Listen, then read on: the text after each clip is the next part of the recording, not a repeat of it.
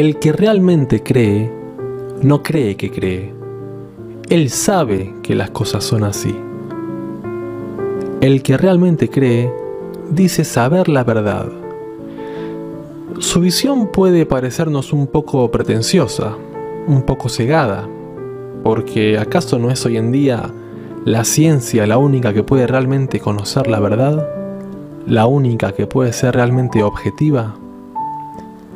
¿O acaso es la ciencia quien ocupa el lugar preferido entre nuestras creencias, pero que no deja de ser, en el fondo, una creencia más?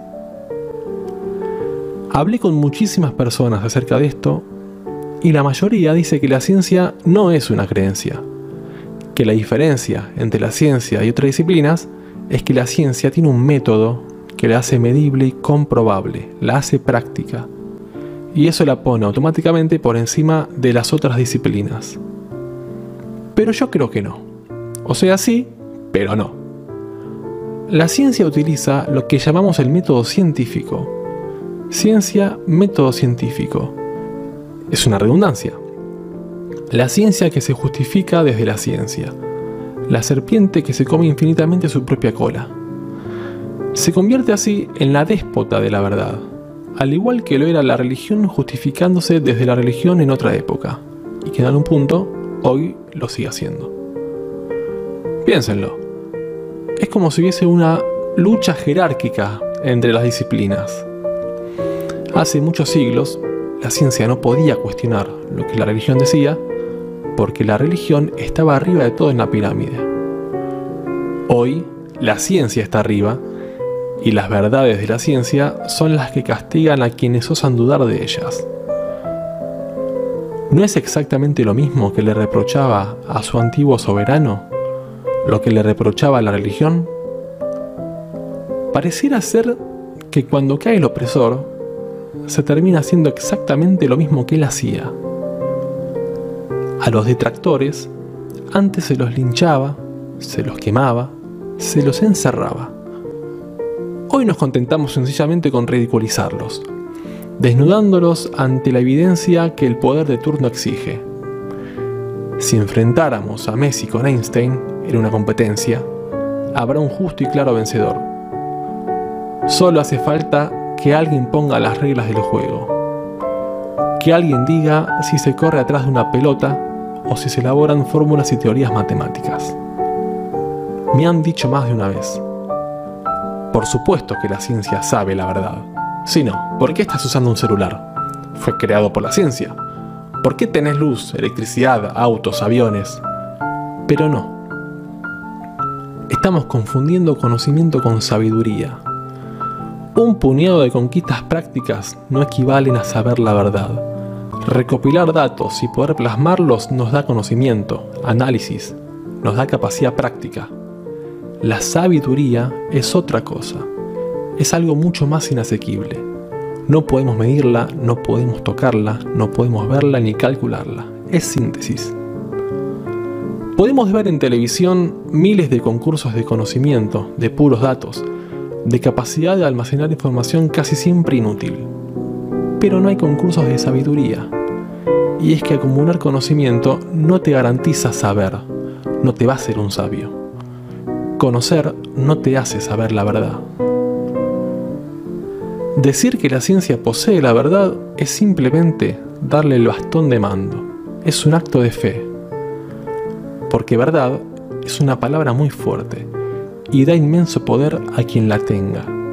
Y lo curioso es que el único que puede tenerla es aquel que convenza al resto de que la tiene. Piensen en los sofistas griegos. Sofista era aquel que podía convencerte de que tenía la verdad, aunque secretamente creyese que nadie la tenía realmente. Y a la verdad, uno la puede poner en muchos lugares, en la ciencia, en la religión, en la ley del mercado de oferta y demanda, en un canal de televisión, en un equipo de fútbol, un ideal político, en la nación, una causa social, una corriente filosófica, en un amor platónico, en la astrología, en una cuenta de Instagram y hasta en una banda de rock. En fin, algo por lo que valga la pena inmolarnos. Después de todo, la vida es una gran búsqueda de sentido, ¿no? Y cuando no lo es, es porque alguien ya nos dijo cuál era ese sentido. ¿Y quién nos dijo cuál era el sentido? Aquel al que le creímos cuando decía poseer la verdad. Porque poseer el título de la verdad crea una visión del mundo, lo transforma, genera realidades con miembros que se confabulan en defender a quien la posee. Y ojo, no crean que el poder mismo está exento de esta lucha en su interior. Tenemos cuánticos contra newtonianos, tenemos judíos, musulmanes y cristianos, bilardistas y minotistas, comunistas, peronistas, libertarios, yaceros, clásicos y rockeros, ricoteros y seratianos, y uno puede seguir bifurcando. Estoy seguro de que alguno debe haberte convencido de algo, porque vos tenés una cuota de verdad que necesitas delegar en algo o en alguien. Solo tenés que elegir a quién le das tu fe. Y Spinetta, Jesucristo, Tesla, Bocini, Nostradamus, Schopenhauer y Trotsky están desfilando en la misma pasarela para llamar tu atención, porque vos tenés algo que ellos desean, el sentido de tu vida. La verdad se construye, se trabaja y se moldea en un juego de poder.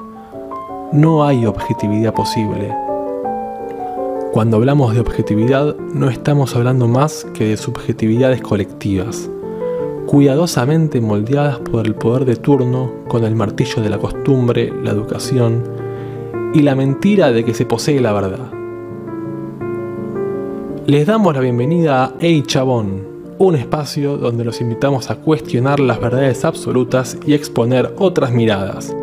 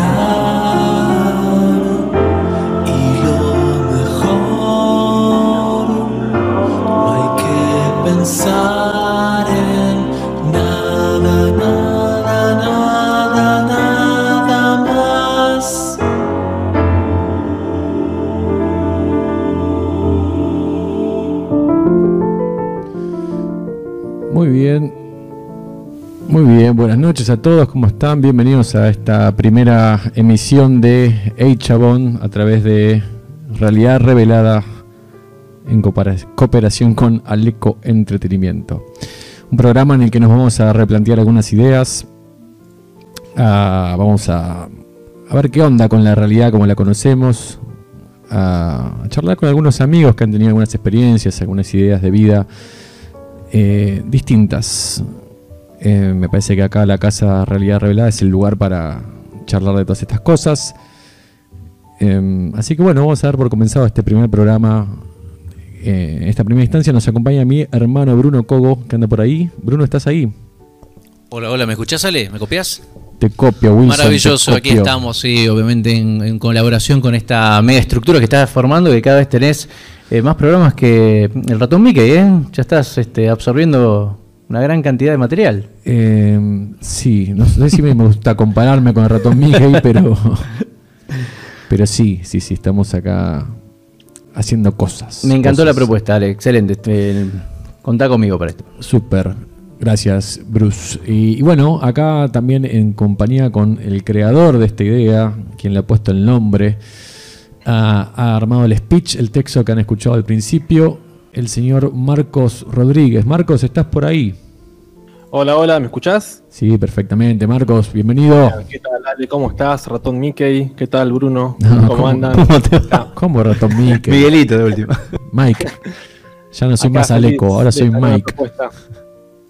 A ver, espera acá que voy a ver si te puedo dar un poquito más de volumen a vos. A ver. A ver, habla ahí, por favor. ¿Cómo se me escucha? ¿Se me escucha bien? Acá se escucha bárbaro, vale. Estoy con los auriculares yo por ahí. Ah, bueno, bueno, perfecto. Acá se escucha bueno, ahí si la, si la gente que está conectada lo escucha bien a Marcos, tira ahí una estrellita en el chat. Hola, y... acá estamos acá feliz de estar con ustedes. Al fin le dimos forma a esta idea, Ale. Sí, que sí. ¿Se me escucha bien? Bien, bien, parece Perfecto, queda perfecto. Genial. ¿Qué onda, Marcos? Eh, ¿Cómo surge esta idea? Uf, es una idea que en realidad vengo, vengo trabajando hace, hace un rato, este, pero fue, fue mutando muchísimo. De hecho, vos fuiste testigo de cómo fue mutando esto. Al principio era un disco, después viró a una especie de obra de teatro y al final arrancamos sencillito con, con este formato medio radio streaming que, bueno. Che, pará, no es tan sencillo. ¿Cómo? No es tan sencillo. no, no es nada sencillo. Pero bueno, el otro era aún más complicado. Pero bueno, este, un poco la idea acá es siempre poner un poco en entredicho eh, aquello que me dijeron siempre que es cierto y que no se puede cuestionar, ¿no? Em, bueno, obviamente vamos a ganarnos unos cuantos haters, ¿no? Sabemos cómo es la cosa. Sabemos que es eso. ¿eh? Sí.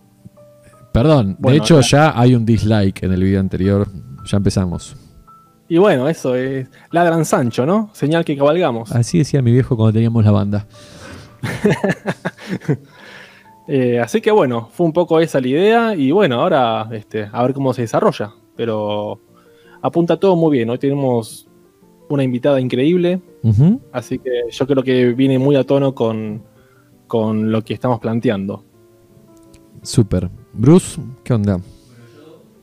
Bueno, la verdad que escuchando la intro ya de todo lo... Yo, yo, también fui un poquito testigo de todo, de todo esto porque escuché este tema cuando los tocaba simplemente en un piano acá en casa y, luego escucharlo con toda la banda formada fue como esas cosas que uno puede decirse, la tenía, estaba en la cabeza y ahora está acá delante tuyo. Y cuando estás viviendo ese proyecto, realmente se siente de otra manera. Creo que el espacio es justamente como, como nos reúne, fíjate cómo este flow que tiene, o esta magia, o este gran arquitecto, o estos engranajes giran. Y bueno, tenés que hacer fuerza, directamente te conectan todos eh, y nos llevan a esta sinergia, a esta sincronización, sincronicidad que nos conecta, en este caso Realidad Revelada es el canal de mi hermano, Ale, estoy yo también, y todos unidos justamente eh, por esta misma idea que trajiste vos, justamente cabe, que es la idea de replantearnos un poco, che, y si lo que te dijeron no es tan así, y si faltan palabras, este, o nos, nos quedamos pensando que el lenguaje no es nada más ni nada más que otra prisión más, porque básicamente vos no puedes pensar por fuera del lenguaje. De hecho, literalmente cuando estás pensando, estás creando una idea que ya está desarrollada dentro de una institución que, propiamente dicha, ha sido enseñada. Y con esa palabra de enseñar, ya hablo de adiestrar. De hecho, la palabra institución significa justamente, en ese sentido, eh, instruir y darte por decreto, entonces una cantidad de reglas que luego son muy difíciles de romper. no quiero dejar por fuera también este concepto porque básicamente uno dice, pero entonces ¿por qué aceptar semejante cantidad de ideas? Y en realidad tiene un poquito de repertorio en la explicación por lo menos más desde la sociología que te podría pasar, eh, o por lo menos en mis tiempos como estaba en la universidad, nos decían que justamente parte del pensamiento científico se basa en la idea de poder intercambiar información de una forma plena y fluida a partir de que todos un poquito trabajemos con los datos y las mismas ideas. Pero puedo dejar por fuera también algo que surgió con esto que planteabas, eh, que es nada más ni nada menos que la información pasándose de uno a otro y repitiéndose y modificándose. Ahora, ¿en pos de qué se suele modificar? Y a veces me quedo pensando que siempre suele coincidir con algunos grupos de poder que tienen un poquito el control y te pasan algunas palabras claves que algunos podrían decir que son muy sospechosas y nos hace pensar que cada vez que nos sentimos despertando, en realidad es parte de otro bucle de esta Matrix que te hace sentir como, ah, me estoy liberando y eso es otro walk más que termina siendo parte de una disidencia controlada. Es muy interesante el debate que tenemos el día de hoy, eh, así que me, encantó un poco la, la propuesta. Tenemos aplausos, aplausos para el señor Bruno Cogo. Muy, muy buena explicación. Sí, es importante recalcar que de pronto siempre te dijeron una cosa y ahora venimos a plantear otra. Tampoco nos crean a nosotros, ¿no? Eso también es importante porque justamente lo que se plantea acá es que nadie es el portador de la verdad. Acá la idea es siempre abrir un poco el juego para que la gente pueda pensar, ¿no? Pueda pensar un poco afuera de la caja. Así que creo que un poco el mensaje es no nos crean ni siquiera nosotros. Marco, ahí esta charla, digamos, que vamos a tener el día de hoy, digamos, que plantea este debate, me, lleva un poquito a una así, eh, noche de verano, tiramos los colchones ahí, me acuerdo en la terraza, todos mirando las estrellas y te diste cuenta que eh, eras muy pequeño, digamos, infinitamente con todo lo que está alrededor. Y claro, te empezás a plantear el, significado. Claro, cuando te preguntás quién sos, ya es una pregunta que altera, porque nunca tuvo respuesta en realidad, y eso no puede ser enseñado. Las que no tenemos, fíjate, como instrucciones por default dentro de la computadora que somos, esas son las que más rompen estructuras y creo que va a ser interesante por lo menos que pasemos algunas herramientas que nos hayan servido como para decir, bueno, cómo crecemos internamente. Aunque vuelvo a repetir, como bien dijiste, ¿no? Justamente no nos crean nosotros, cada uno va a formular su propio arjé, su propia cuestión y su propio martillo y cincel para ir tallando un poquito esa piedra. Exactamente, exactamente. Bien, yo quería... Eh, invitar a la gente que está ahí en el chat, eh, en el programa. Eh, primero, gracias por acompañarnos. Eh, me gustaría invitarlos a pensar un poquito en cuánto sabemos de, lo que vivimos como realidad. El otro día veía un programa de un loco que decía que en realidad uno ve, sale, sale al cielo, mira las estrellas, como decía acá mi hermano Bruno, y en realidad lo que estamos viendo como estrellas son cosas que están a qué distancia, Bruno? Puede estar. No, no, te, voy a, te lo voy a decir así, literalmente. No, tenemos noción para calcularlo mentalmente, pero te voy a decir de esta forma. Mm. Si la radiación del Sol tarda 8 minutos en llegar a la Tierra, y eso que se mueve a velocidad luz, imagínate lo lejos que está el Sol para hacerte un planteo de esa manera. Eh, Bien, pero a lo que voy es que eh, en realidad lo que estamos viendo quizás ya no, está. ahí. eso te lo, voy a, te lo voy a confirmar, evidentemente. La idea es que la mayoría de lo que estamos viendo del cielo es una fotografía muy, pero muy vieja.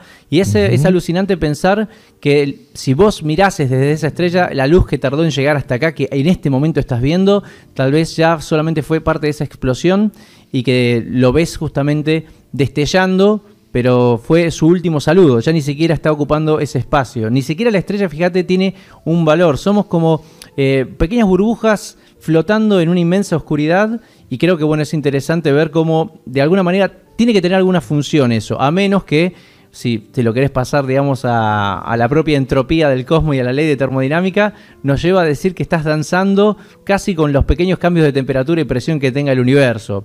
Eh, es muy lindo pensar que el propio cerebro es tal vez un ordenador tan gigante que te permite ordenar toda esa información y para ser bien claro con esto, eh, cada pensamiento que emitís es un taquión, es una emulsión de energía que procesa más allá incluso de lo que pueda moverse los protones. Bajo esa idea te digo que en la mayoría de las veces que pensás estás pensando en una partícula que se mueve en tiempo para atrás, digamos, se mueve en reversa en el tiempo.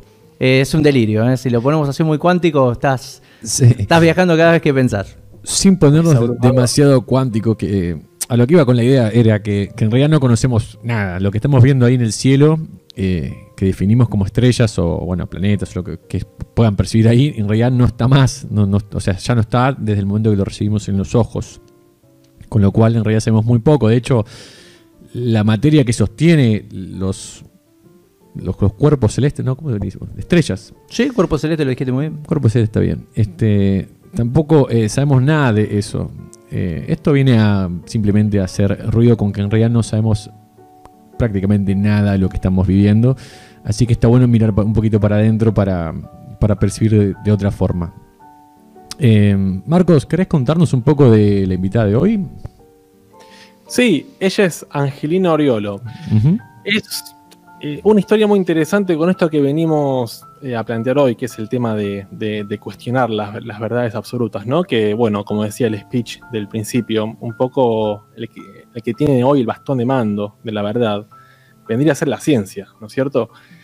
En el caso de Angelina, ella es una científica, ella ejerció la ciencia durante varios años, pero empezó a darse cuenta, obviamente cuando venga ella lo va a explicar mucho mejor, ¿no? Pero empezó a percibir en ella un, don, como una especie de percepción diferente, ve cosas que el resto de la gente no ve y que básicamente iba muy en contra de lo que dice la ciencia. O sea, si fuese por la ciencia, ella estaría loca y tendría que estar encerrada. Y sin embargo, ella fue recibiendo ciertas confirmaciones que le hacía ver que todo esto era cierto, las cosas que sentía, las cosas que veía. Y nada, este, empezó a ahondar en ese camino. Obviamente no fue un camino fácil, yo fui testigo del, del camino este. Al principio eh, era muy difícil manejar todo esto que le pasaba y con el tiempo fue aprendiendo a manejarlo mediante meditación, mediante eh, piedras energéticas y lentamente se fue formando en lo que es ahora, que es una, canalizadora eh, prácticamente. Así que un poco esa es su historia, ella lo va a contar muchísimo mejor que yo, pero bueno, para eso trajimos, ¿no? Muy bien. ¿Quieren que vayamos directo a la invitada o tienen ganas de escuchar algo de música? Marcos, ¿cómo venís vos? ¿Qué pensás? Invitemos a Angelina ya, ¿no? Bueno, muy bien. Ángel, ¿estás por ahí? Hola a todos, ¿me escuchan? Sí, perfecto, Ángel. ¿Cómo estás? Buenas noches. Bien, bien, contenta de estar acá. Gracias por invitarme. gracias a vos por tu tiempo y por estar acá compartiendo el rato con nosotros. Bruce, Ángel, Ángel Bruce. Sí, yo, bueno, yo, ¿qué tal? ¿Cómo estás, Ángel? ¿Todo bien? Sí, por suerte, la verdad, eh, bueno, la verdad que interesante tu, historia, digamos, la que vas a comentar hoy. Ali ya me anticipó un poquito esta idea de, bueno, uno decirlo, ¿no? Yo vengo desde estudiar de la facultad y de repente también te das cuenta de empezar a combinar ese mundo espiritual que está del otro lado. Me hace pensar mucho a la historia de Heka. Heka era una deidad egipcia, pero también era una filosofía de vida dentro de lo que era Egipto que planteaba la idea, recordemos que en Egipto no había diferencia entre lo que era la ciencia y lo que era la magia y lo que era la religión. Era una misma palabra que justamente se traducía en el término Heka y hacía referencia a esta idea de una ciencia mágica. La traducción literal de esa palabra hace digamos, una alusión a lo importante de lo que es el conocimiento simplemente por hecho de ser conocimiento. Es muy interesante que al evitar, digamos, la división de esos términos, prácticamente los egipcios de alguna forma extraña desarrollaron de las sociedades más importantes que se dieron en el planeta. Sí, exactamente, está buenísimo eso que, que comentás, porque yo creo que es un tema de, no sé, quizás no, sé por qué acá se da de esta manera, en este momento presente, porque hay como una lucha entre lo que es la espiritualidad y lo que es la ciencia, ¿no? Porque parecieran que están totalmente enemistadas, ¿no? Eh, así como decían en la intro, en el, texto eh, introductorio, esto de que antes la verdad la tenía la iglesia, ahora la verdad la tiene la ciencia, eh, y en el fondo capaz se pueden tomar cosas de cada parte, ¿no? O sea, yo creo que al principio yo cuando, cuando estudiaba me enojaba mucho, ¿no? Cuando, cuando estaba tan metida en el mundo científico y me pasaban estas otras cosas, estos sentimientos, estos sueños premonitorios, cosas así intuitivas que soñaba o me venían en meditaciones y pasaban después. Y intentaba capaz charlarlo con gente, de, digamos, cercana o de mi trabajo o de cuando yo estudiaba y se generaban unas peleas, o sea, una reactividad muy eh, tremenda, ¿no? O sea, muchas peleas, muchos comentarios como, bueno, no, vos pues sos una loca o sos una, consumís, eh, sea, alguna sustancia, lo que sea, y hay mucha, como, no sé, como muy poca apertura, ¿no? Y creo que ya desde saliendo de esa base uno tampoco puede avanzar ni siquiera en el ámbito científico, ¿no? Porque también lo interesante de cuestionar lo real, la realidad o esta verdad que ahora la, ciencia está en consenso de determinadas teorías, si nosotros ya las damos como ciertas y absolutas, también nos impide ser creativos a la hora de crear nuevas teorías que capaz vayan a más acorde a, lo que realmente es lo real, ¿no? Pero bueno, nada, la verdad que es, es, es, un camino que fue bastante duro, no voy, a, no voy a mentir, porque me encontré con bastantes peleas y bastantes enojos. Marcos es testigo de eso.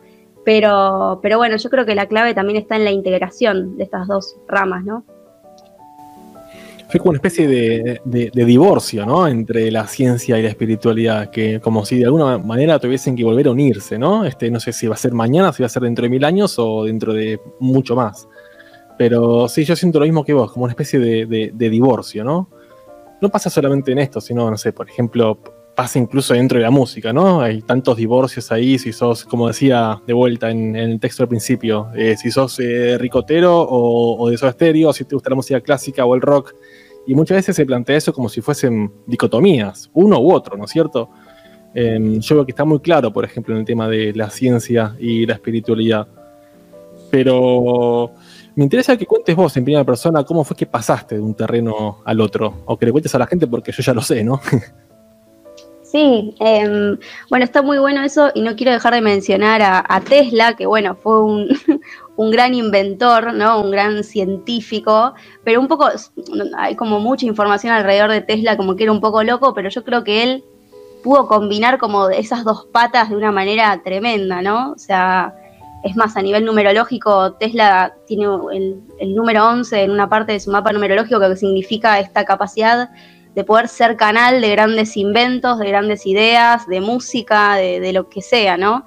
Em, y bueno, pero creo, que hay científicos que sí pueden lograr salir de ese sistema tan aprisionante y tan institucional, ese método científico que llega a un punto que te, no sé, te, limita, yo creo que, llega a un punto en el que te limita, porque también eh, es un método que, se, que si bien es útil para un montón de cosas, que obviamente no vamos a negar, eh, como decía en el texto esto de, bueno, pero la ciencia inventó el celular, o sea, el streaming y todo esto y muchas otras cosas más que usamos todos los días, eh, está buenísimo tomarlo como una herramienta más, la ciencia, ¿no? Como una herramienta más, no ponerla en el lugar de la verdad. Pero bueno, todo empezó, volviendo a la, pregunta esta, em, empezó, yo estaba estudiando biología, mi plan era... no sé, recibirme y directamente ir a un laboratorio y nada, o sea, como nada, era como, bueno, listo, que hacer esto, me tengo que recibir y hacer este plan.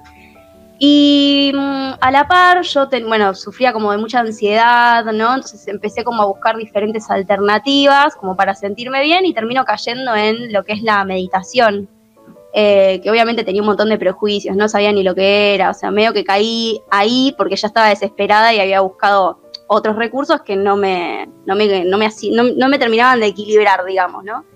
Y mm, ahí entro en el tema de la, meditación y fue como que ahí se me abrió todo un mundo que, no sabía que existía. Si bien siempre me habían pasado cosas medio raras, como, no sé, eh, ver gente que ya había fallecido, tener sueños así premonitorios, yo es como que los daba medio como por como algo normal y después me fui dando cuenta que no era tan normal como yo pensaba, ¿no?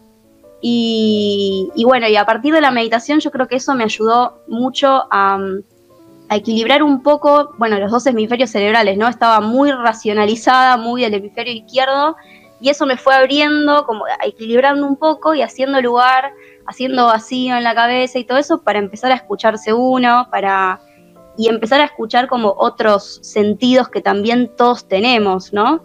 Eh, yo no, creo tener un don único, si bien trabajo ahora con terapias alternativas y, canalizo información, no creo que, nadie se escape de este don, o sea, creo que es algo que tenemos todos, solo que estamos como un poco dormidos capaz con algunos de esos dones, ¿no? Como, no sé, como que les diría como casi como aprender a escribir, aprender a leer, bueno, este es, un, es algo más que se puede desarrollar con práctica y bueno, y, bueno, y a partir de eso empecé como a, conectar y a tener experiencias cada vez más fuertes.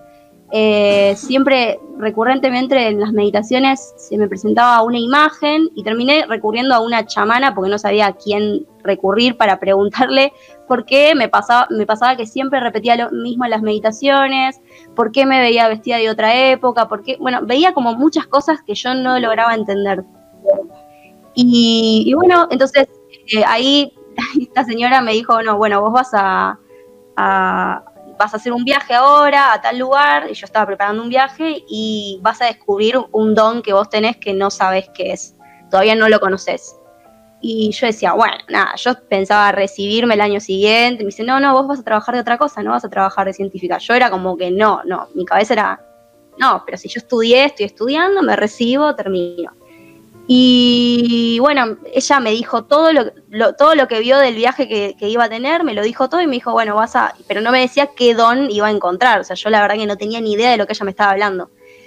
Y, y, bueno, y resultó ser que en un viaje, un día se me empezó a despertar este don y había gente donde yo veía gente que el resto de las personas no veían, venían y me daban información de gente que yo no conocía, de gente que conocía, ¿no? Y fue como, y a partir de ahí eso empezó a pasar cada vez más y, era muy difícil porque yo eso era mi último año de la facultad y yo sentía que yo hablaba un idioma totalmente distinto, que lo que ellos me enseñaban eh, como que no, o sea, como que les faltaba mucha información, por decirlo de alguna manera, ¿no?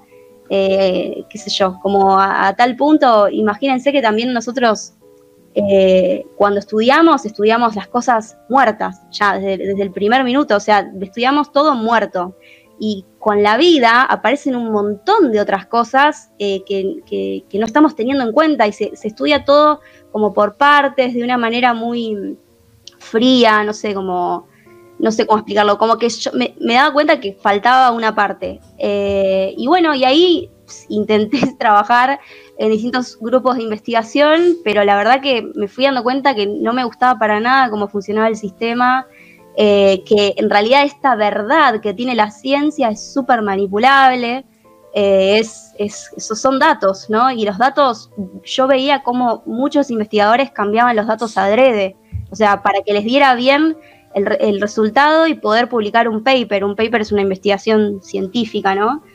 Eh, entonces era como que todo en realidad la investigación se hacía por poder publicar el paper y no por el conocimiento en sí, ¿no? Una cosa como muy confusa.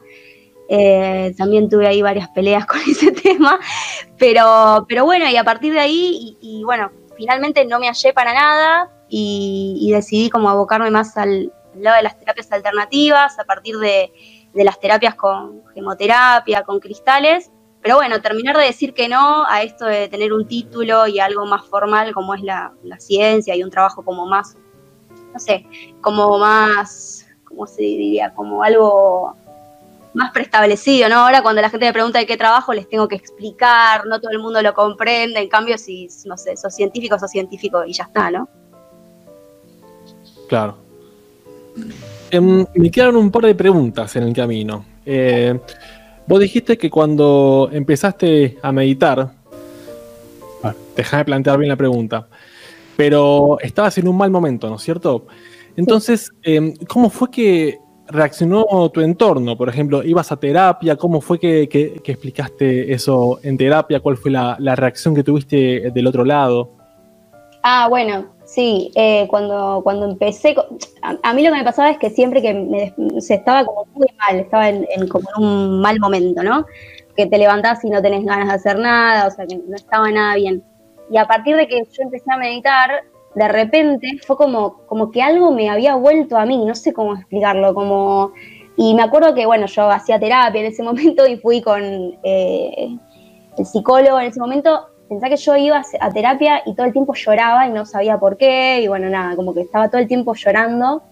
Y por primera vez fui a terapia y no lloraba y le dije feliz que de repente ahora me levantaba la mañana y y, tenía ganas, tenía pilas, como que estaba contenta, y, para mí eso era un montón, ¿no? Porque en ese momento yo estaba realmente mal. Y, el tipo me dijo que, que, bueno, que ya se me iba a pasar seguramente porque él no creía en esas curas mágicas, así como... Y yo le dije, pero no es una cura mágica, yo todos los días me levanto muy temprano a la mañana, medito todos los días, medito a la tarde, o sea, es, es un, es un trabajito también, ¿no? Es como, en lugar de tomar una pastilla, meditaba, o sea, era como, bueno, voy, medito, Eh, y, pero bueno, hasta que le pude explicar eso, obviamente me dijo, bueno, no, ya vas a ver, ya vas a caer, una cosa así, como una cosa rarísima. y le dije, bueno, listo, obviamente no volví nunca más porque no me pareció para nada, eh, no sé, fue muy raro, pero sí eh, muy cerrado en, el sentido de encontrar otras, como otras alternativas para estar bien, ¿no? Porque yo no, planeaba dejar terapia ni nada, pero la verdad que con, con ese tipo de respuesta tampoco me sentí muy cómoda y, tampoco sentía que fuera una persona a la que le pudiera compartir de repente esto, que tengo sueños que después pasan, que recibo información de otros, de otros seres, ¿no? Como que es un poco complicado también. A ver, eh, cuando pasó esto, eh, que vos empezabas a sentir como esta percepción diferente, supongo que habrás pasado por un periodo de, de, confusión, en donde seguramente no sabías qué estabas viendo, no sabías si realmente lo que veías estaba ahí, en algún otro plano, o si estabas loca, por así decirlo, ¿no? Este, estaría bueno que nos cuentes si tuviste algún tipo de confirmación para corroborar que realmente lo que, lo que estabas viendo era real. Sí, sí, claro. Obviamente esto fue todo un proceso, ¿no? O sea, esto fue hace 10 años. Eh, hace 10 años que, empecé como este, camino de empezar a meditar, porque en realidad después, eh, yo lo que me primero empecé a sentir es que me sentía bien, pero después se me empezaron a presentar estas cosas cuando tuve esta revelación en este viaje, que de repente como que vi muy fuertemente, veía otros seres y que me hablaban y me daban información, para mí una confirmación, o sea, yo tenía miedo, ¿no? Em, obviamente tenés miedo de, no, si veo, si veo algo malo, si veo algo bueno, ¿no? O sea, bueno, eh, obviamente todos esos miedos están, eh, o si veo algo del futuro que no me gusta, eh, pero, pero bueno, lo, bueno es, esto que decís, tuve muchas confirmaciones que me obligaron a, entender que lo que recibía era cierto. Eh, no sé, tuve, tuve muchas, pero muchas veces decir cosas de personas que yo realmente no conozco y capaz nunca vi en mi vida y de repente, no sé, eh, saber cosas de su vida sin haberlo hablado nunca con ellas. Eh, me acuerdo una vez que en una meditación se me, bajó una fecha una dirección y un horario que tenía que ir a ese lugar, un lugar al que no había ido nunca, y yo sabía que tenía que ir, porque, y, me mostraron una imagen como de un, un edificio, eh, un edificio abandonado, pero era como muy particular, o sea, no es que era cualquier edificio. Y bueno, eh, fui a esa dirección, a ese lugar, porque dije, que ¿por qué me bajó esto? Bueno, voy a descartar si esto, eh, si esto es así o no, ¿no? Y bueno, finalmente fui a, la dirección y encontré todos los elementos que me habían bajado en la meditación. O sea, mientras meditaba me llevó esa información y yo fui a ese lugar y era exactamente lo que había, lo que había escrito y lo que había encontrado. Y es más, fui con otras personas para que me ayudaran a, también decir, a ver, no estoy loca, o sea, esto está pasando, esto es así. Y, y bueno, la verdad que, y así un millón, o sea, pensé que yo trabajo eh, bajando información para, otras personas. Chicos, de las que. Sí. Perdón, que se interrumpa, pareciera que tenemos un problema con la transmisión. Ok. Vamos a guardar un segundo a ver si podemos reconectar. Bueno, Ángel, ¿querés retomar tu historia? Bueno, vamos a retomar. Eh, me mandan ahí por WhatsApp un mensajito que dice que se cortó cuando estabas por ir a un lugar y no hubo remate. Bien. Bueno, eh, yo ya solía recibir información y eso, pero esto me fue muy, muy loco porque, bueno, obviamente una dirección. Eh, a ver, lo, explico de una manera. Yo primero siempre recibía imágenes, ¿no? Pero ya cuando, cuando es como que recibir palabras, frases, nombres, números, ¿no? Es como que ya es como que eh, se va complejizando la información, por decirlo de alguna manera. Y nunca me había pasado eh, recibir esto, una dirección, un lugar, una fecha y un horario, ¿no? Eh, obviamente me acompañaron, ¿no? Gente que no sé si está conectada en este momento hoy acá o no, pero porque yo quería, tenía curiosidad y quería confirmar si esto que me había llegado era así o simplemente había sido nada, algo que pasó en una meditación y ya. Y fui ese día a ese, a ese lugar y lo loco era que todo el tiempo en mi cabeza no paraba de resonar el nombre Clara. Yo no conozco a nadie que se llame así, Clara, Clara, Clara, todo el tiempo en mi cabeza mientras eh, buscaba esta dirección. Cuando llegamos al lugar, eh, nos estacionamos y una de las imágenes, como les conté antes, que había visto en la meditación era como un edificio abandonado en construcción. Bueno, estacionamos eh, y justo cuando estacionamos se prenden las luces de, la calle, como todo muy sincrónico, ¿no? Y cuando no, encontraba por ningún lado el edificio, y cuando me di vuelta, estaba el edificio y en la esquina, eh, enfrente de ese edificio, había un local gigante que se llamaba Clara, no sé, ropa y no sé qué, era, pero era un cartel enorme que decía Clara, ¿no? Y quizás uno espera que cuando recibe ese tipo de mensajes va y va a ver un ovni y te va a secuestrar y te va a llevar, no sé, como que como si fuese algo, pero para mí esa, esa confirmación fue re importante porque imagínense que ir, encontrar el edificio que yo vi en una meditación, en esa dirección, y no solo eso, sino que encima en el local, había un local ahí que se llamaba Clara, que era como el nombre que todo el tiempo se me venía eh, a la cabeza, ¿no? Em, entonces, aparte, o sea, así como esas, un montón. Y lo que yo les mencionaba es que yo eh, trabajo eh, bajando mensajes para, las personas, ¿no?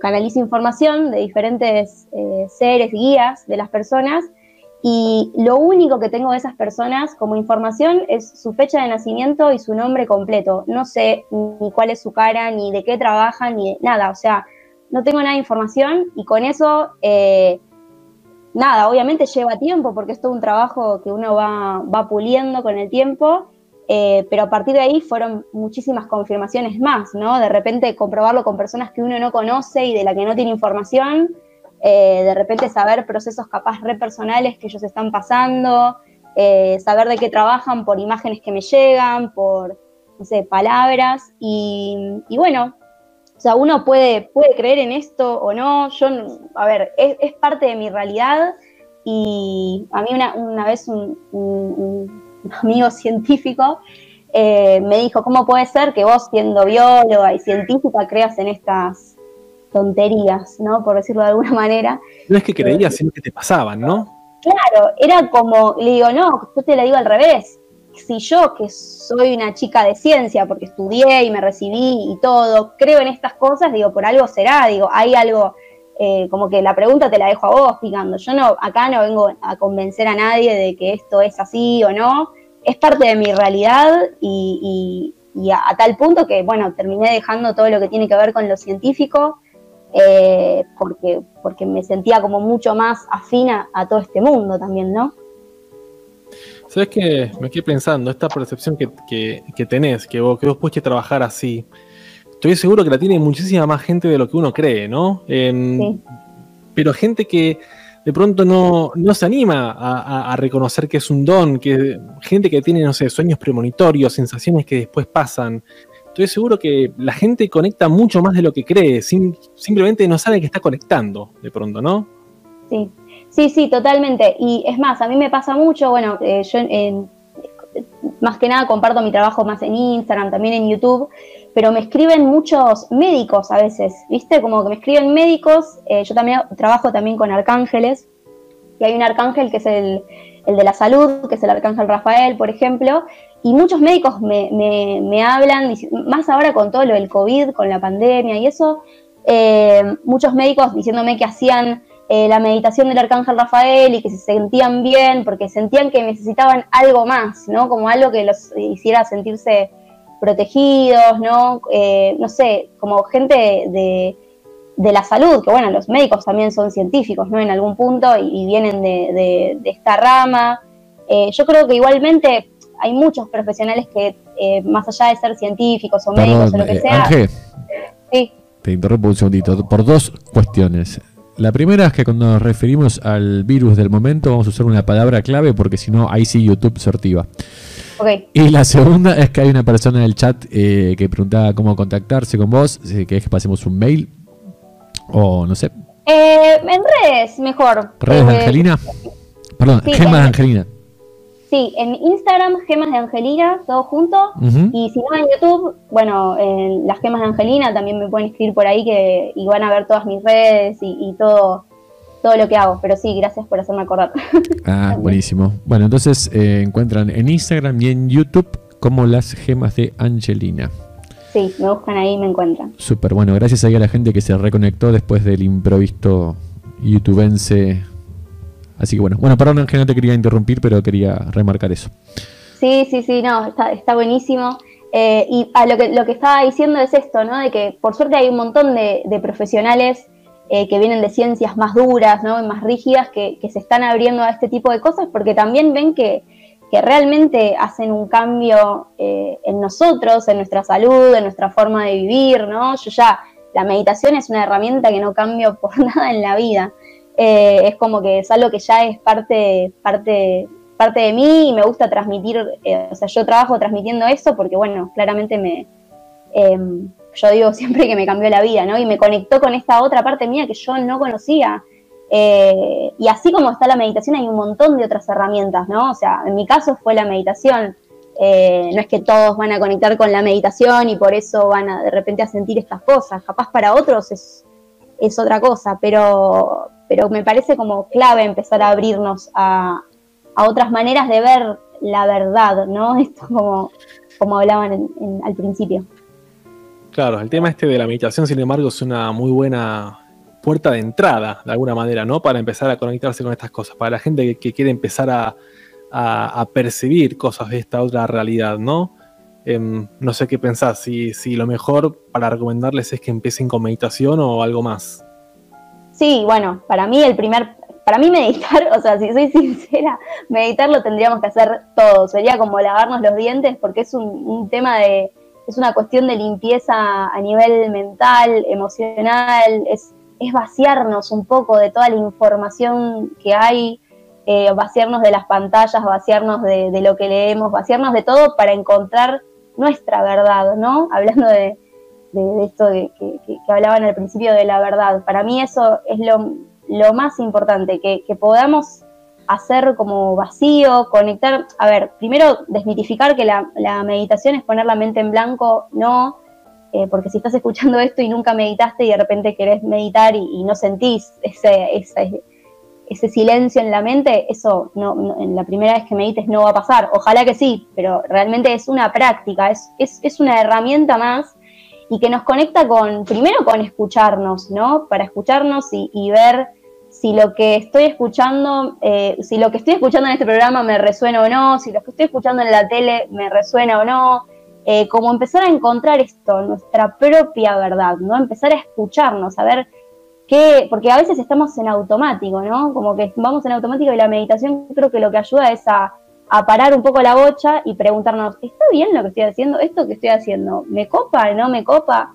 Eh, eso ya es como no sé, como empezar a, preguntarnos cosas, ¿no? Me parece. Eh, pero sí, meditar para mí, para mí es un gran paso. Yo también pasé por el yoga, que también ayuda mucho, eso también eh, ayuda mucho. Bueno, los cristales. Yo cuando me terminé de decidir de, dejar lo científico eh, a, los, digamos, no sé, las terapias alternativas fue a través de la terapia con cristales que mirá lo loco que, me pasaba con eso, hablando de confirmaciones, todos los primeros, digamos, consultantes que yo tenía en las terapias con cristales eran toda gente que no creía en nada. O sea, venían a la sesión y me decían, eh, bueno, no, eh, mirá que yo no creo en nada, eh, vengo acá porque me mandó mi mujer o vengo acá porque ya no sé qué hacer.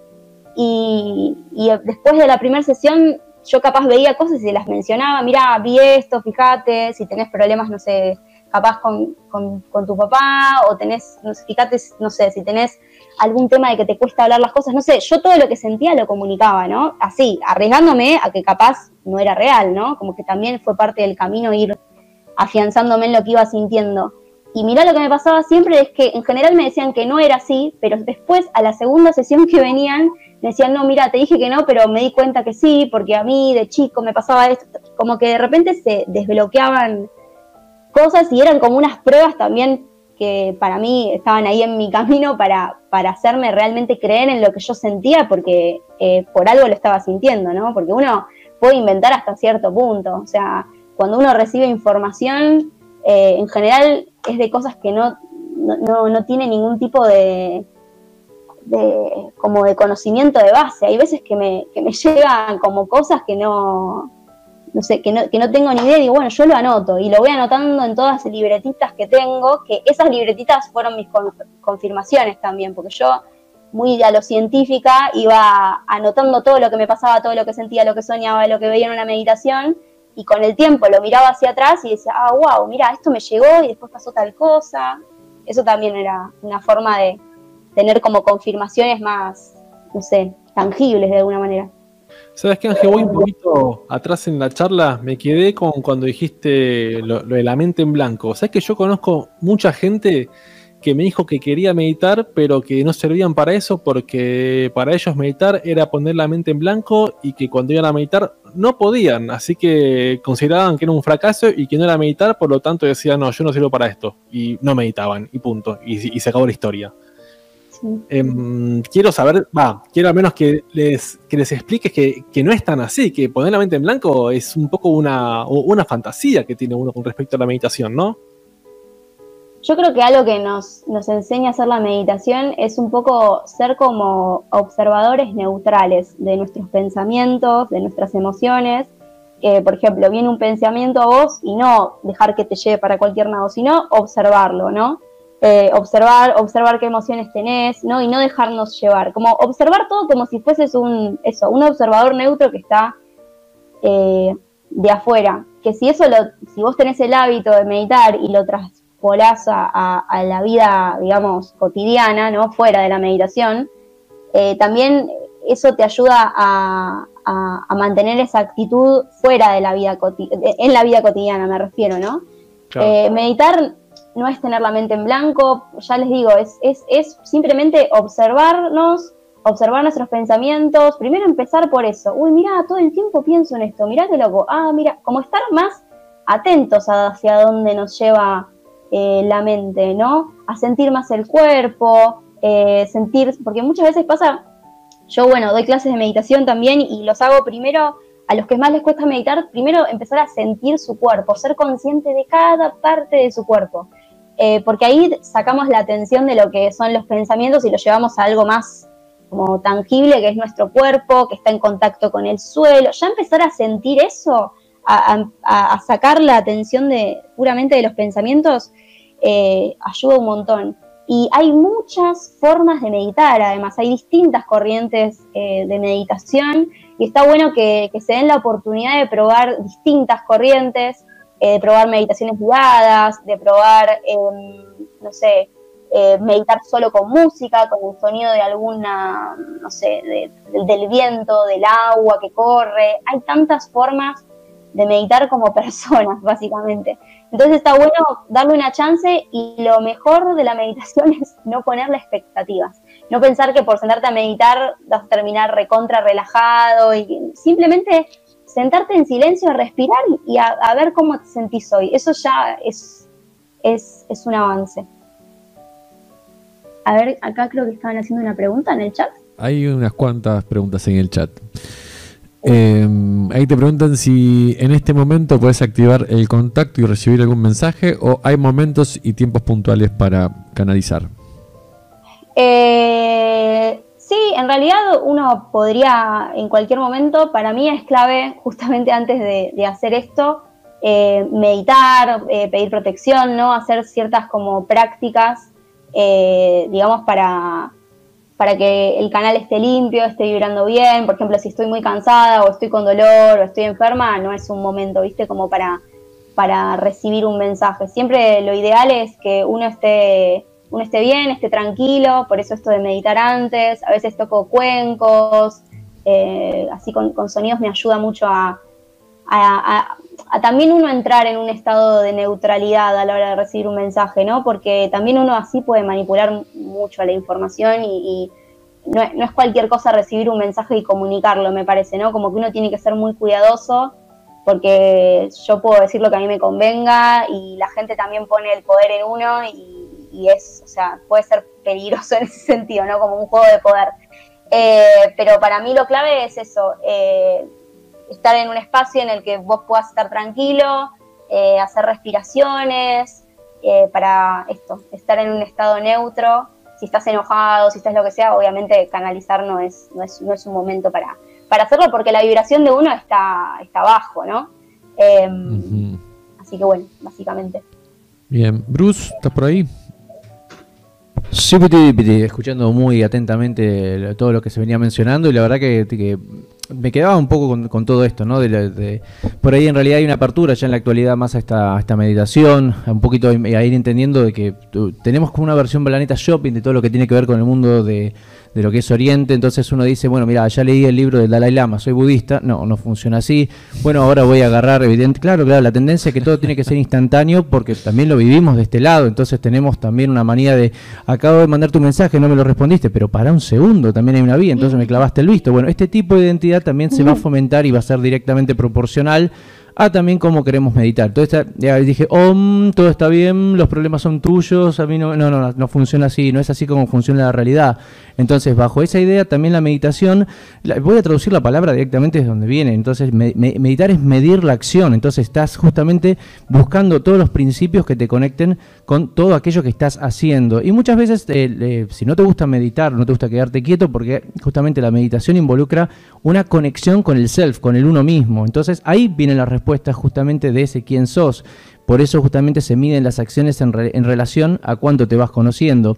Y me quedo pensando entonces que si hay algo que produce la meditación, lo vas a notar, es la ausencia de tiempo y la ausencia de espacio. ¿Cuándo lo logras esto entonces? Cuando estás haciendo realmente lo que te gusta. Eso también es meditar. Les aviso a las personas porque si les da miedo este periodo de levantarse a las 6 de la mañana, como justamente para ponerse en posición justamente la sana del loto y tratar de encarar ese ruido blanco que se empieza a formar o que los pensamientos empiezan a llegar como si fuese una tormenta, evidentemente lo pueden hacer, pero les aviso que es una suerte de disciplina que toma su tiempo para desarrollarse, a menos que obviamente sean dotados y básicamente se pongan bajo un árbol body y automáticamente alcancen la iluminación. Puede pasar, no lo voy a negar, pero les recomiendo otras cosas, como puede ser hacer música, como puede ser pintar, como puede ser justamente hacer aquellos que más lo conecte con eso que digo, no sé por qué hago esto, pero a veces siento que ni siquiera necesito que me pagues por esto que estoy haciendo, porque me completa. Por alguna razón, esto lo digo porque, soy docente, entonces también hay cosas que vuelven que, bueno, dice, che, pero como docente no vas a tener plata, tal vez no estoy buscando eso, tal vez estoy buscando algo que va mucho más allá de, esta parte por ahí, de que las tendencias siempre son, mira, si no tenés plata no existís, si no tenés aquello no existís, pero no voy a negar, por supuesto, ¿no? que la, importancia de, primero la vida plena, cuando siguiendo la pirámide de Maslow, lo establecemos como, mira, completar con las cuestiones básicas para luego ir a la, eh, por decirlo de una manera, autopercepción de uno mismo y a partir de acá entonces empezar a construirse. Y en esa relación, digamos, de lo que venías planteando de eh, escuchaba atentamente estas cosas, vos sos científica, ¿por qué crees en estas cosas? No, justamente el mejor evento que podemos hacer como una parte del otro es convertirnos en puente entre lo racional y lo espiritual. De hecho, la conexión entre lo que es tradición y lo que es progreso se produce cuando justamente se conectan estas dos evidencias y la tradición sigue siendo parte del progreso. Si lo querés separar, pues vivimos de nuevo en el mundo de la dicotomía planteada desde lo que es el romper y romper y romper, pero nunca construir. De hecho, si me llevo directamente al Bafomet y esta estructura de solve e coagula, la idea más simple es, voy a tomar eso que me diste, lo voy a desarmar, lo voy a disolver, de ahí entra la palabra diablo justamente, que es dividirlo, y lo voy a componer, y lo voy a restablecer justamente con esa fuerza que está dentro de uno, que es apoderarme de esa idea. Y me quedo pensando, en un, dicho chino justamente, creo que es Lao el que lo menciona, pero hace referencia a que vos podés venir con tu idea, yo voy con la mía, pero si yo tengo más entendimiento de lo que me dijiste, lo más probable es que me lleve tu moneda y la mía. Yo ahora tengo dos y vos tenés una. Bueno, en este tipo de cuestiones creo que nos hace, hace bien este tipo de planteos de eh, tratar de, bueno, che, probaste este camino, te identificaste con aquello, yo tengo un montón de métodos de meditación también, por supuesto, pero creo que es muy lindo que las personas diseñen ese espacio, ese lugar donde se van a encontrar, a fin de cuentas va a ser el lugar más íntimo donde van a encontrarse con nada más ni nada menos que con todos sus demonios también. ¿Qué onda? Sí, yo creo que mm, algo también que decías, ¿no? Para mí también una manera, o sea, me, porque también está esto, ¿no? Poner, no sé, uno se levanta, yo no soy meditar a las 6 de la mañana, yo medito en el momento que quiero y cuando puedo, porque también no me gusta la rigidez en ningún lado, ¿no? Como que me gusta que sea como libre y manejarla como yo quiero la herramienta, pero mismo esto, no podés, no, no, no, no te sentís cómodo estando sentado, que hay mucha gente que le cuesta mucho, es verdad, eh, capaz poner conciencia mientras vas caminando al supermercado en la planta de los pies y cómo se siente tocar el suelo mientras vas caminando y vas respirando. O sea, eh, todo puede ser un acto meditativo, hacer algo que te gusta, eh, estar, no sé, viajando en colectivo, estar, o sea, vos podés llevar conciencia a, a vos y a lo que estás pensando y cómo te estás sintiendo y cómo estás en todo momento, o sea, yo creo que, porque si no también, ¿no? No, soy un re yogi a las 6 de la mañana, medito todos los días, pero el resto del tiempo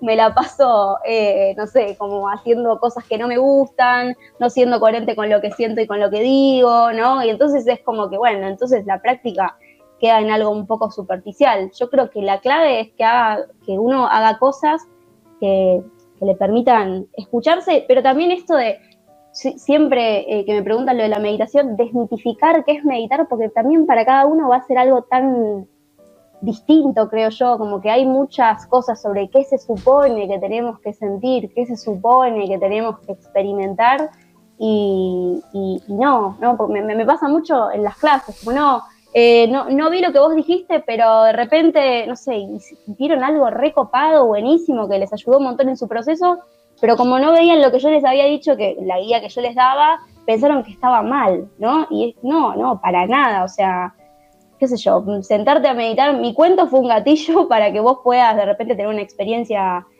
que, fue sanadora para vos, ¿no? O sea, a veces es como que, no sé, también esto de que cada uno encuentre su propia verdad, como, como decía Bruna, ¿no? Hacer algo que te gusta, conectarte con cosas que te gustan, eso eh, también, clave. Bien. Marcos, ¿estás por ahí? Acá estoy, Alexis. ¿Qué onda? ¿Qué venís pensando, Marcos? No, yo escucho atentamente, para mí es loco porque esto es parte de mi cotidianeidad, ¿no? Verla hacer estas cosas y como que uno va normalizando estas cosas y cuando, cuando las escuchás es re porque es una historia increíble todo esto, ¿no? Este, todo lo que contaba antes de cómo fue que se fue acercando esto y nada, yo fui un testigo, lo vi en primera persona todo esto, ¿no? Y es muy loco cuando lo cuenta porque es cierto, pasaron todas esas cosas, pero uno en el día a día lo va naturalizando de una manera que, ya es la normalidad para uno, ¿no? Bien. Em, bueno, este programa estaba pensando para hacerlo en una horita, tuvimos algún altercado y si nos pasamos un poquito de tiempo, así que vamos a, a arrimarnos hasta las 23.30 eh, aviso nada más para que mis compañeros sepan que nos extendimos y agradecerle a Realidad Revelada por hospedarnos. Un saludo a Maxi que está por ahí en el chat también. Gracias, eh, Maxi.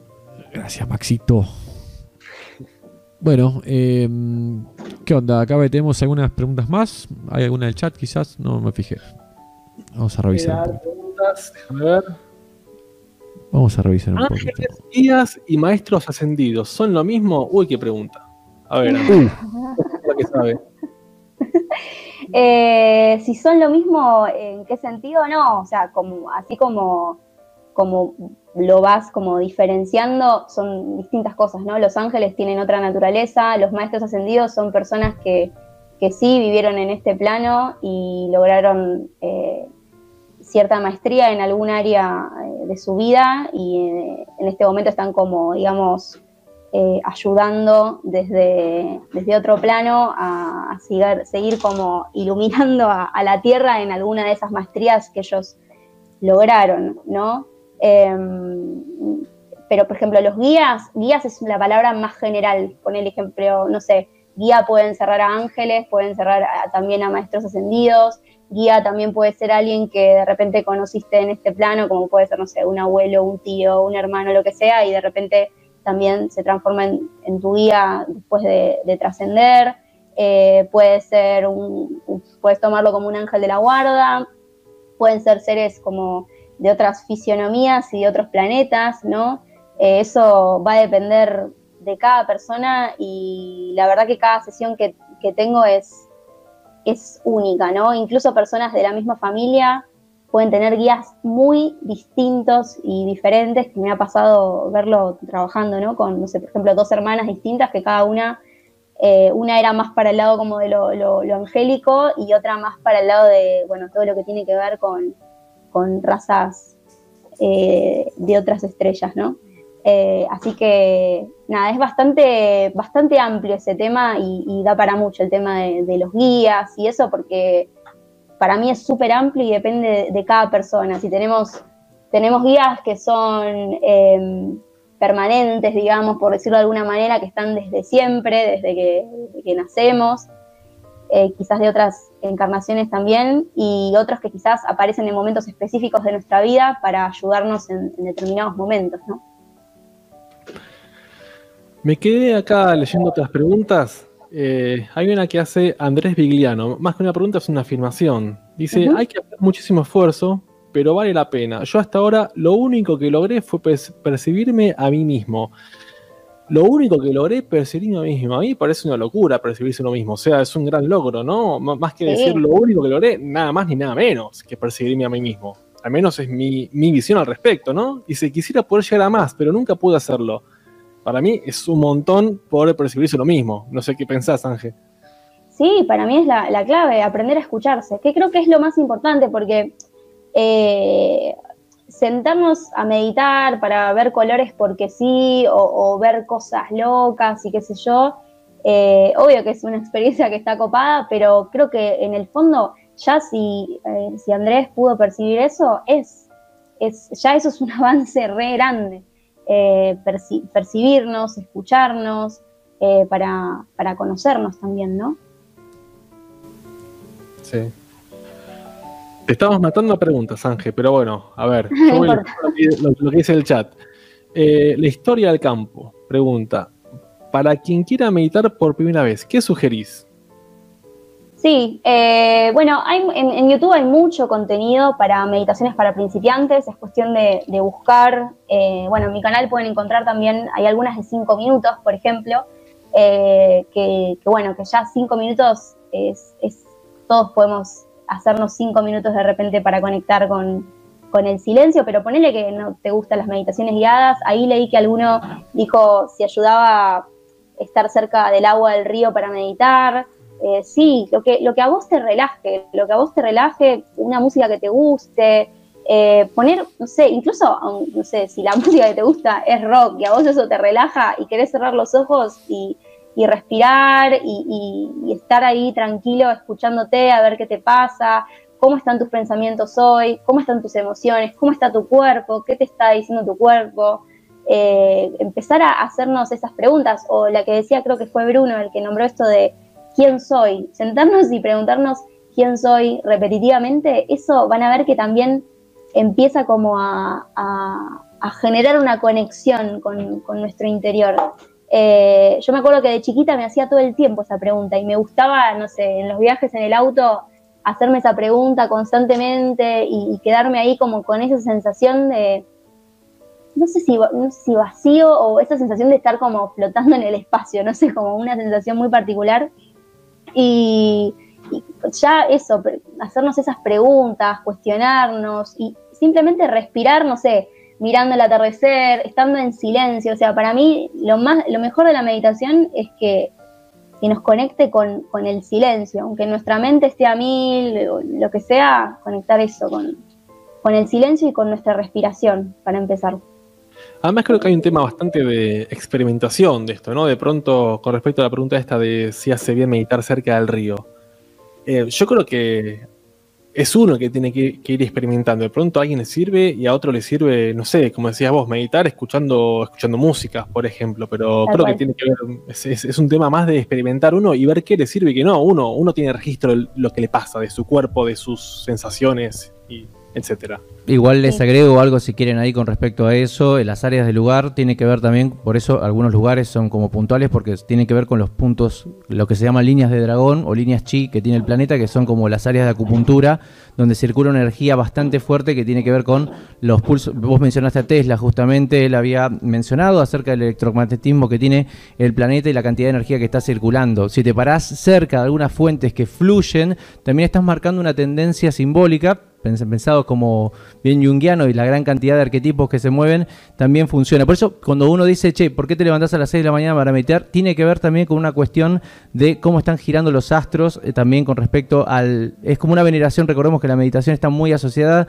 casi si vamos hacia atrás, a las cuestiones de iluminarse. Por eso a las 6 de la mañana se empieza la iluminación. Es un simbolismo que también trabaja en otros sentidos arquetípicos pensados desde, por eso vos decías, che, a las 6 de la mañana, y bueno, ahí es cuando también empieza este periodo de meditar. Uno decía frente al río, frente al bosque, de hecho la gran mayoría de estos lugares tiene un gran porcentaje de cargas eh, energéticas que son de que se dice de carácter negativo. No negativo que sean malos, sino que se pegan justamente más rápido a uno porque uno está como, eh, si saben lo que es la estática, funciona con el mismo principio.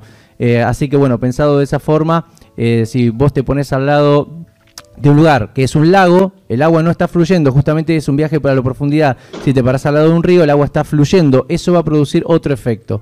Son como áreas, mismo también un bosque, ¿no? También no es lo mismo de pararse en las zonas eh, boscosas que también representan de qué carácter también. Eh, un estilo de vida, por eso siempre se mencionó mucho si van a, las, a los libros donde se encuentran las leyendas del rey Arturo, si se van a la leyenda de los celtas, si van directamente a los grandes druidas la, la, zona de alejarse de la así habló Zaratustra, es otro ejemplo, ¿no? De, aislarse para justamente conectarse. Todo, cada uno de estos lugares tiene como una suerte de energía cargada de, bueno, propiamente dicha de la Tierra. Por eso algunos dicen que las, las pirámides no están en cualquier lugar, sino que están justamente en una latitud primordial donde pasa todo eso.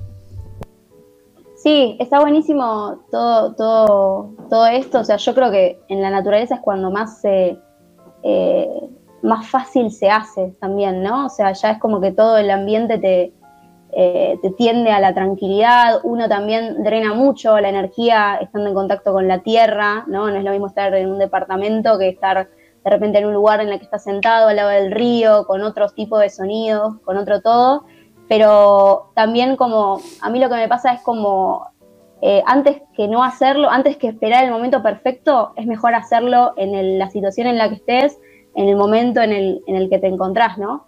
Eh, va a haber un montón de, gatilladores, ¿no? que, nos pueden ayudar a, catapultar ciertos estados de, meditación.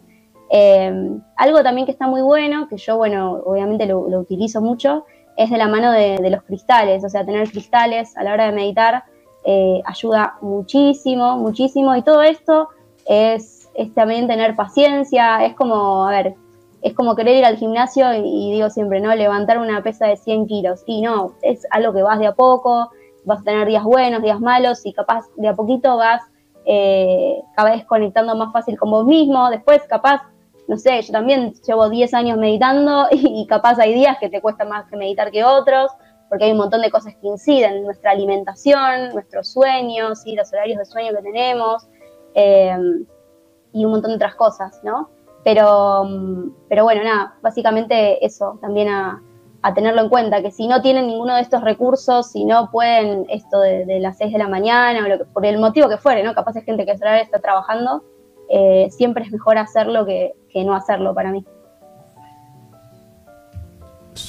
a ver, más preguntas que, fuman, eh, bueno, eh, aire puro y poca televisión por suerte. Eh, otra pregunta más, ¿se necesita saber meditar para poder aplicar la ley de atracción?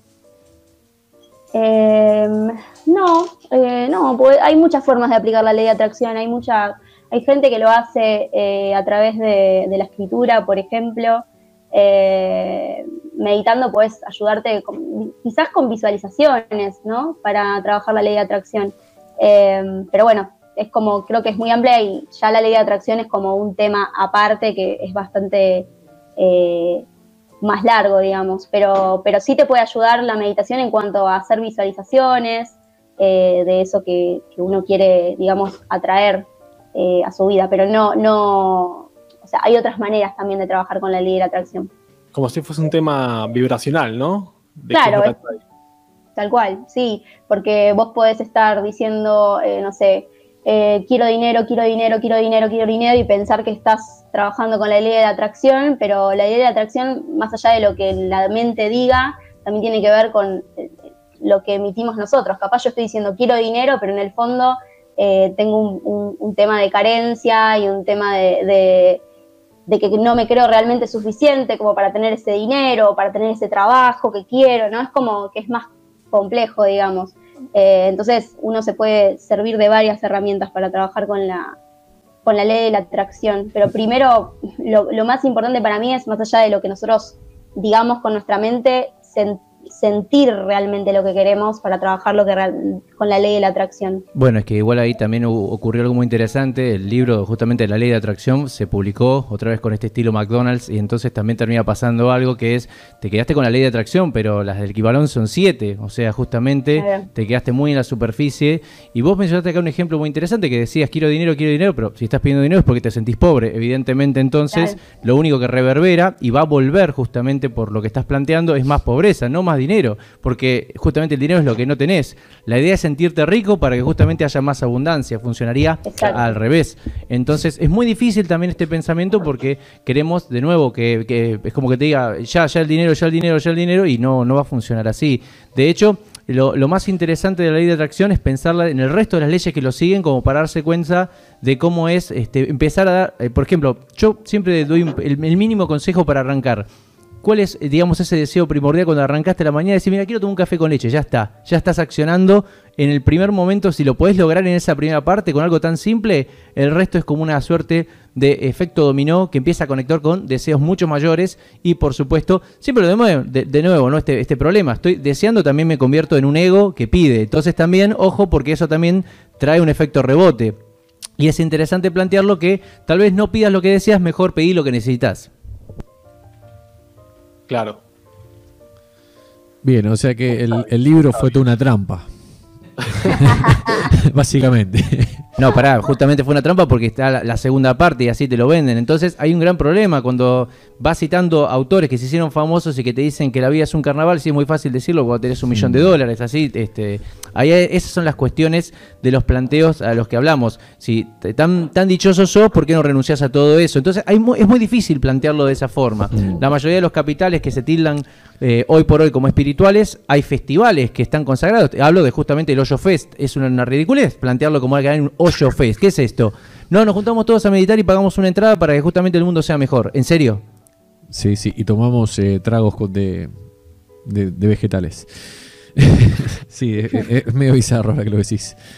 Che, eh, estamos entrando en, en recta final. tendríamos que ir cerrando, chicos. Eh, no sé si mm, quieren responder. Hay una última pregunta que está en el chat que dice: ¿Por qué estamos en contra del chip universal si usamos el celular y sus redes sociales o plataformas como YouTube? Bueno, eso no sé si entra enteramente. Eh, hablamos de eso en el speech del principio, ¿no? En algún punto. Sí, sí, es alguien que llegó tarde, al parecer. Che, eh, Ángel, ¿algún mensaje que quieras dejar para la gente que está en el chat? Eh, ¿Que quieras compartir con ellos? No, que básicamente de, todo lo que, lo que lo que compartimos, que obviamente que tomen lo que les resuene y lo que no, no. O sea, son, son totalmente libres de creer que, uno es un mentiroso o que uno dice la verdad. Eh, lo importante es escucharse y, conectar con, las personas que, que, uno resuena, ¿no? Yo creo que también en el fondo es eso, es ser coherente con lo que uno siente eh, esto, la, buscar siempre la coherencia, ¿no? Entre lo que uno siente, lo que uno dice, lo que uno hace y lo que uno piensa, de la manera que sea. Si les sirve la meditación, la meditación, si les sirve eh, lo que fuera, si la herramienta que sea, si les sirve jugar al fútbol, jugar al fútbol, lo que sea. Pero. Escucharse, básicamente, ¿no? ¿Eh?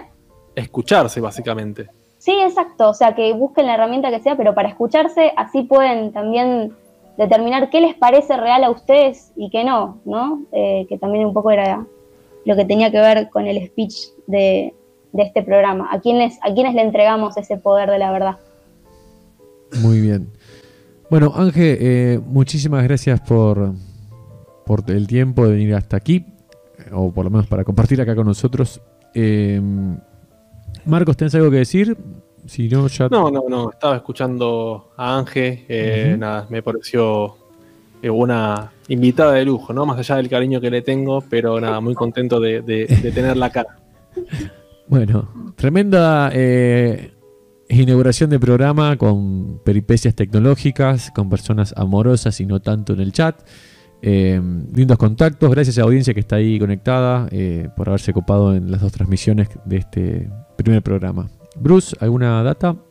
Sí, me gusta pensar en todo esto que se mencionó acá, de, como, como, siempre se habla, ¿no? Porque si no vamos a terminar con, Eh, con una remera del Che Guevara con el logito de Nike. Es cierto, la realidad es que utilizamos tecnología, eh, pero eso es como una lógica. Lo importante es que la tecnología no te domine, es al revés, ¿no? Esto es entender que la herramienta le pertenece al ser humano, que es una construcción de uno, pero también que sirve también a esas cuestiones. El planteo acá es al revés a pensar de en qué momento, porque uno dice, te voy a plantear la verdad desde YouTube, y si YouTube no quiere que te enteres, también te puede sancionar. Y si hay hegemonías más grandes que todo esto, tampoco te vas a enterar.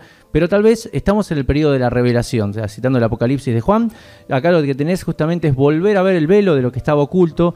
Y se forma un arma de doble filo que creo que para los oyentes esto va a ser fundamental. Que es entender que cuanto más también empieza a haber de información, más se empieza a anular. Ahora estás ciego por la cantidad de luz que hay. Entonces, literalmente, si vos tenés un exceso de pararte frente a una luz en blanco te va a cegar. No importa entonces la oscuridad, no importa tanto la luz. Es cuánto usas de eso como para agarrar una pequeña vela y como esa carta de tarot del ermitaño, caminar poco a poco, pero justamente iluminando lo suficiente como para poder caminar. Somos parte de una dualidad, sin duda. Tenés haters, tenés likers, le podría decir si querés, pero los dos participan en esto. Y creo que si queremos formar electricidad, nuevamente citando Tesla, que me encanta, por supuesto, eh, me voy a quedar con esta idea de que si vos tenés un polo positivo y negativo, si los conectaste, explota, hay cortocircuito. Pero si lo mantenés separado y te convertís en esa resistencia que separa esas dos polaridades, se hace luz y realmente te alcanza para iluminar hasta donde quieras ir. Bueno, ahora eh, gracias Bruce. Eh, hasta aquí el programa de hoy. Entonces chicos, eh, nos vemos el miércoles que viene, 22 horas. ¿Cabe?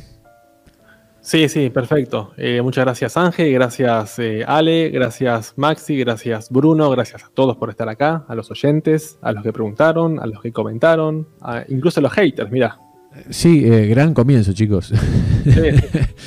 che, em, estaba Ari Koya, que es el que metió ajustes en la musiquita del programa, que seguramente esté invitado próximamente, y estaba María Eva una terapeuta amiga que está ahí. Mira, ahí justo saludó. María Eva, te tenemos el próximo programa, quizás. Te estoy escribiendo en estos días.